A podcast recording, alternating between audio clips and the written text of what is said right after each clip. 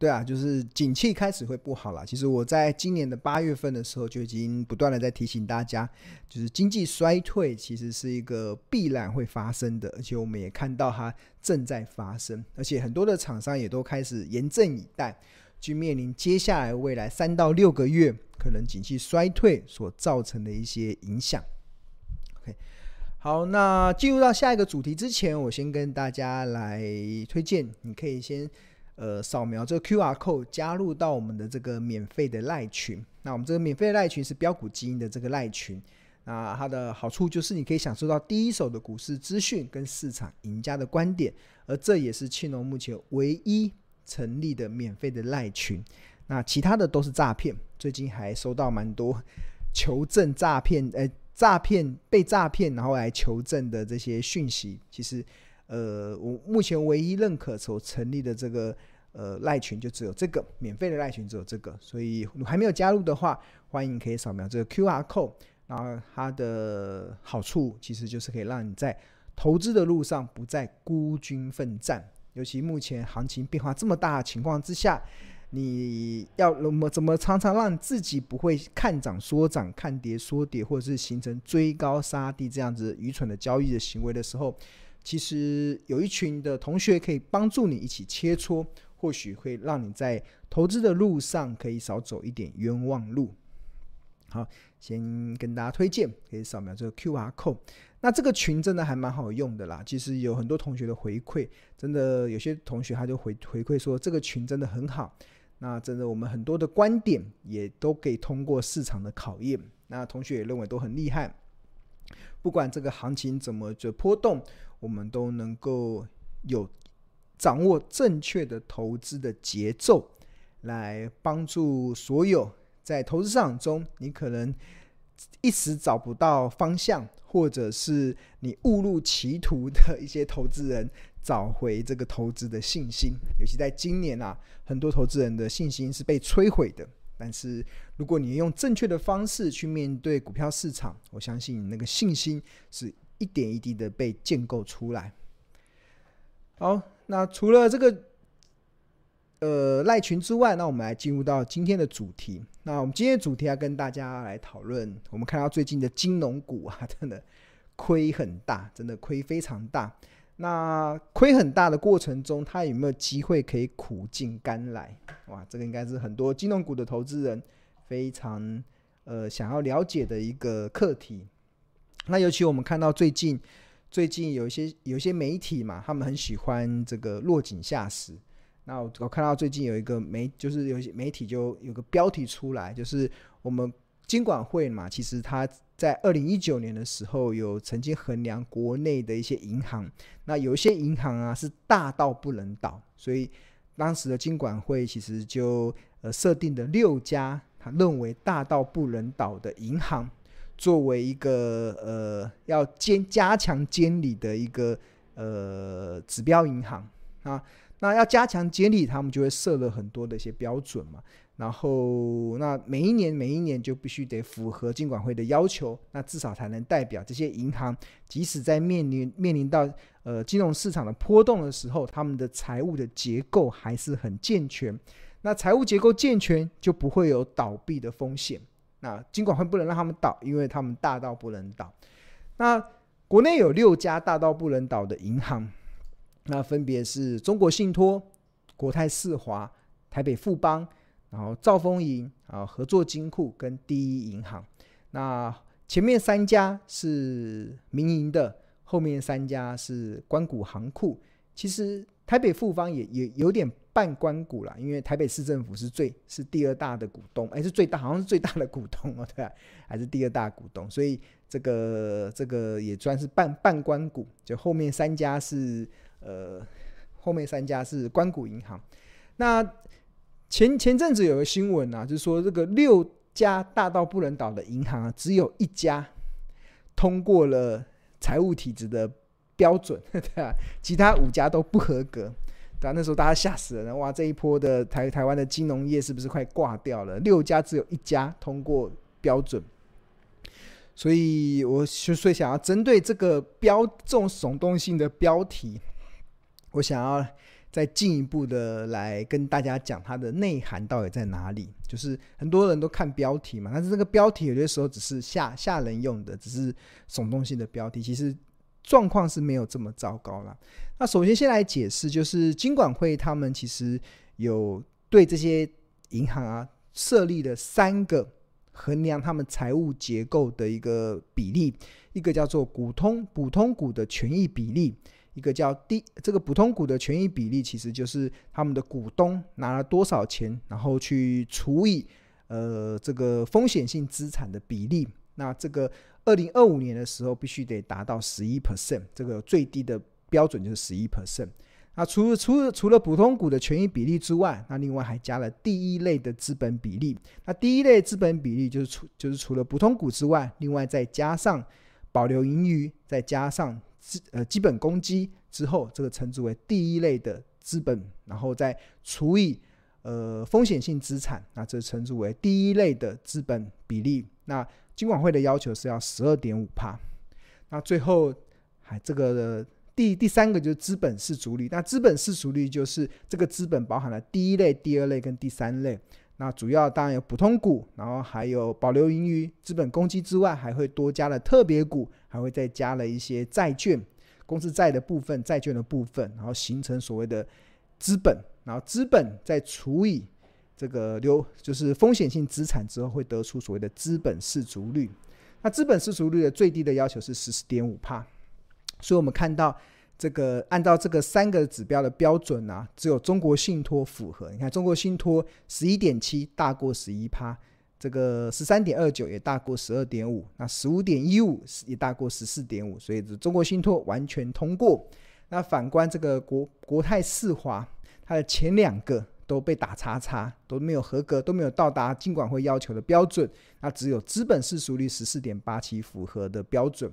那台北富邦银行也是跟国泰世华一样，前面两项都不及格，只有最后一项及格。那另外三家的关谷行库啊，大家有没有看到全部打叉叉叉叉叉叉叉，对啊，全部都不到金管会的要求。所以看到这样的结果的时候，呃，有些投资人会吓到，哇，这个大到不能倒的这银行，他们的财务体质原来不合标准，哇，对啊，所以就觉得现在金融股应该就。不太适合投资。那当然，这个是媒体的耸动性标语了。但是我们仔细去了解这个步骤的时候啊，其实对我来讲，其实这六家大到不能倒的银行全数都通过了。我讲的是全数都通过了财务体质的标准。那只是你看你的观点怎么去看。因为当初金管会其实在二零一九年的时候提出这个的个标准的时候，它是有渐进式的。还有规定，民国一百一十一年要到多少？民国一百一十二年要到多少？民国一百一十三年要到多少？民国一百一十四年，就是二零二五年的时候要达到这个标准。其实它是循序渐进的。那现在是二零二二年嘛？民国一百一十一年。那如果我们用民国一百一十二年，就是二零二二三年的标准来看呢、啊，其实普通股的权益比率九点五，第一类的资本比率十一趴。然后资本适足率只要十三趴，其实上述的六家大到不能倒的银行，其实全部都通过，全部都可以过了一百一十二年的标准，这是全数通过。那其实这个完全，那那有些人会说，那为什么没有过到一明二零二五年的标准？那对银行来讲，慢慢来嘛，对啊，这样才有进步的空间。对，一次达到那个标准，那个未来的进步空间会比较小。比较小，那甚至他们也可以有比较多的资金可以去做一些运用，因为你当然你也可以直接达到那个标准，但是你你可能就影响到你的配息率。那大家知道，关谷行库他们有肩负要配息给政府、配息给财政部的压力，因为国家的很多税收是要靠光谷行库的配息得来的，他国家才会有税收嘛，所以他们如一次他要达到那个标准呢、啊，我们看看为什么光谷行库都没有达到二零二五年的标准，是因为他们只达到明年的标准，是因为如果要达到要达到二二零二五年的标准，这个会影响到他们的配息，那财政部又每年要要求他们上缴多少的钱上来，所以我觉得慢慢来，只要达到了标准就好。所以就我来看这份数据的时候，我我是觉得我是正向去看待了，我没有觉得不好。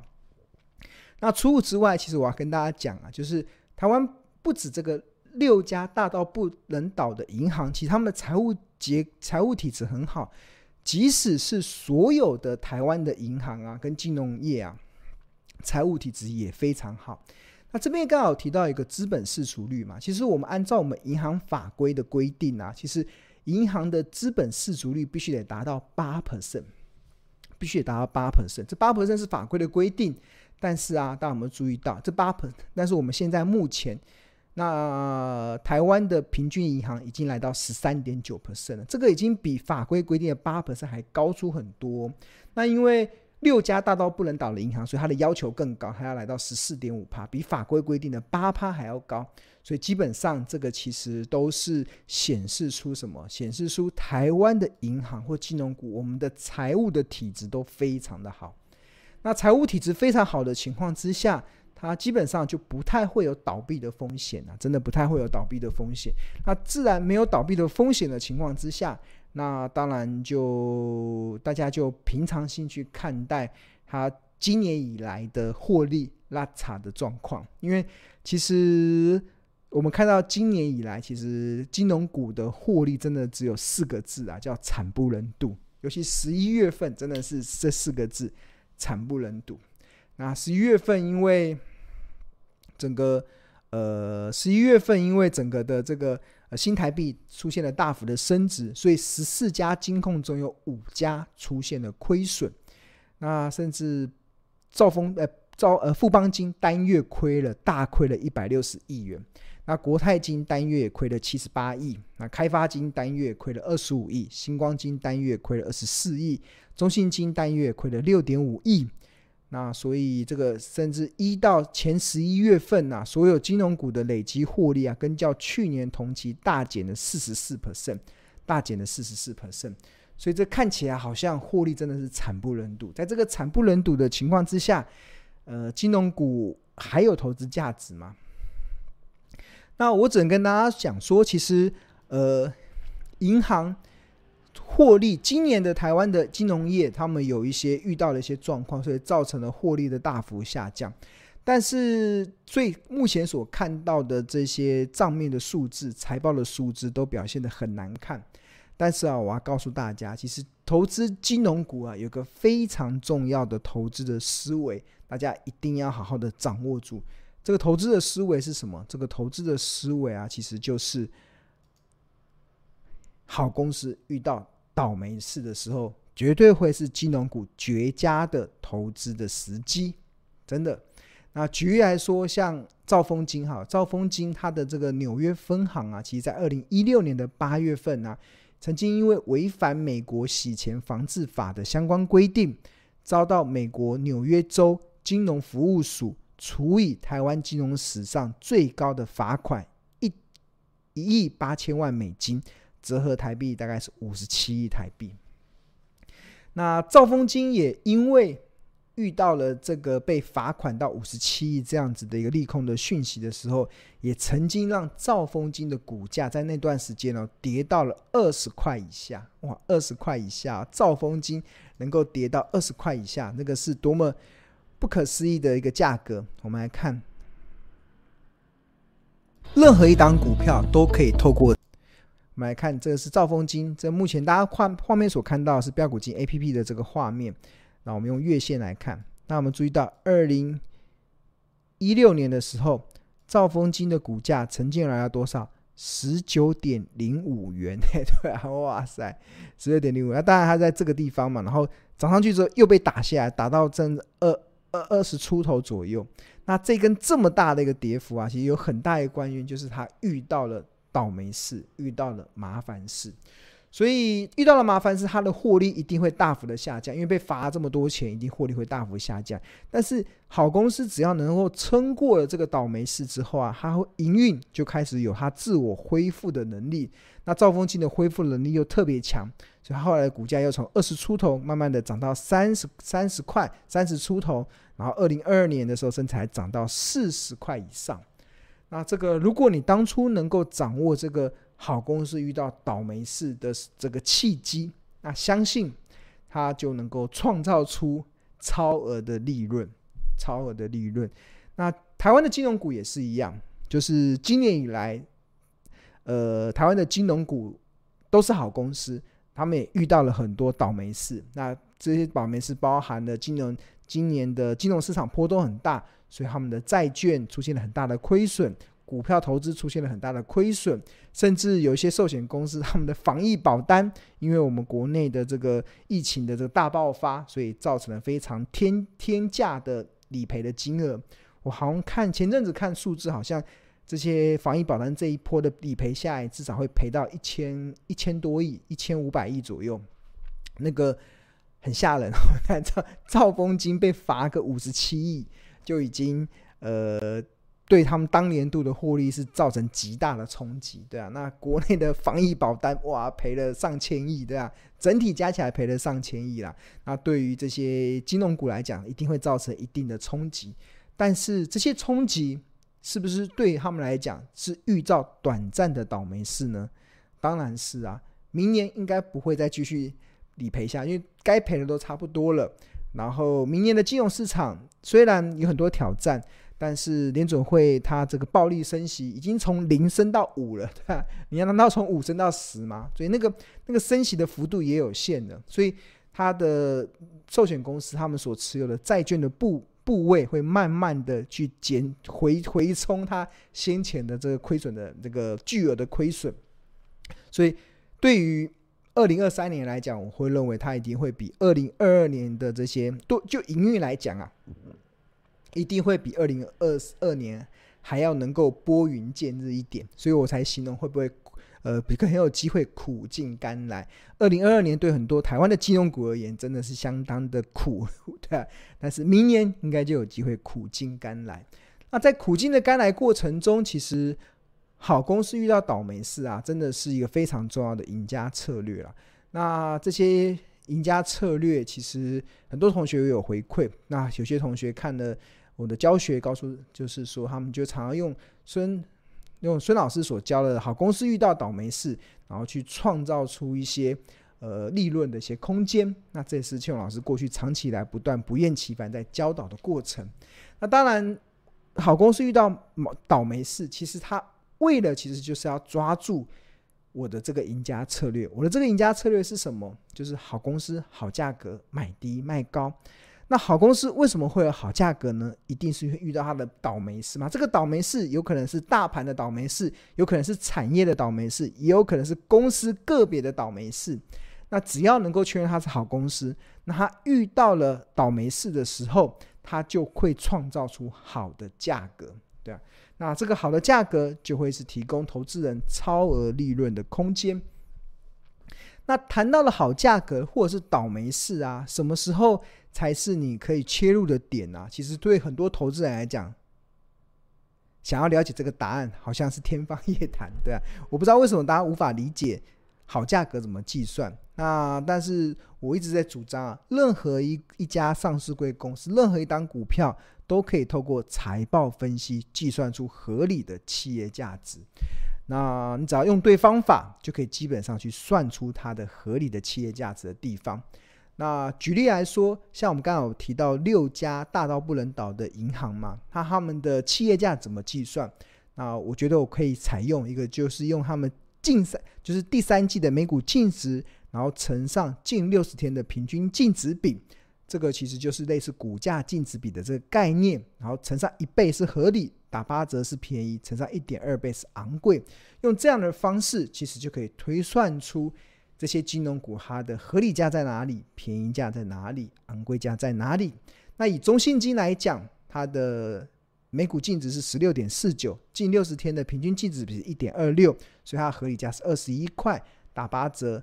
十七元是它的便宜价。那国泰金第三季的每股净值，国泰金最近的每股净值衰退的蛮快的。那它第三季的每股净值是二十点零六，那它近六十天的平均净值比是一点六三，所以它合理价是三十三，便宜价是二十六，昂贵价是三十九块。对，那我记得国泰金前阵子有用三十五元去办理现金增资，很多人觉得三十五元很便宜，但是从这个财报分析的角度来讲，大概也只是合理而已哦，只是合理，没有没有到非常便宜的状况。因为国泰金最近的状况是蛮多的。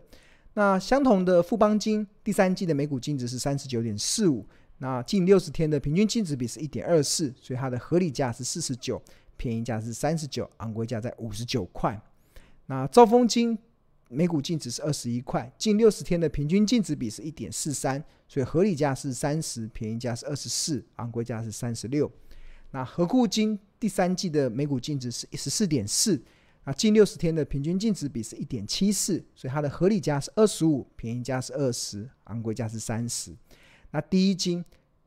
的第三季的每股净值是十六点四四，近六十天的平均净值比是一点五五，所以它合理价是二十五块，便宜价是二十，昂贵价是三十一。那当然我们看到，其实我们庆隆采用的是这个近一季的每股净值乘上近六十天的平均净值比，那这个就可以滚动式的调整出他们的合理价、便宜价跟昂贵价。那当然这个。叫既然是近六十天嘛，所以基本上这个近六十天的平均净值比它会做调整，就往前一天一个礼拜之后，那它就会不断的在调整，可能是慢慢的往上，也有可能是慢慢的往下，所以你这必须得是不断的去做调整。那很多同学会问说，那呃近六十天的平均净值比要怎么去查询？那这边庆隆提供了一个非常快速可以查询的一个工具，就是我们的这个标股金 APP。我们这个标股金 APP 里面，它就有提供了这个滚动式的净值比。那看到六十、一百二跟两百四，这个就是近六十天、近一百二十天跟近两百四十天它的平均的本益比或者是平均的净值比，那它就会有呈现出它的一个呃表现。比如说刚才讲兆丰金，这红色的是它的股价走势，然后这个紫色代表昂贵，粉红色代表合理。浅蓝色代表便宜，深蓝色代表特价。那它的这个呃近六十天的平均净值比，然后乘上它近一季的每股净值，就可以推算出它的兆丰金它的合理价、昂贵价、合理价、便宜价、昂贵价跟特价会落在什么地方。那这个就可以提供投资人在抓住这个好公司遇到倒霉事的时候，一个可以让你。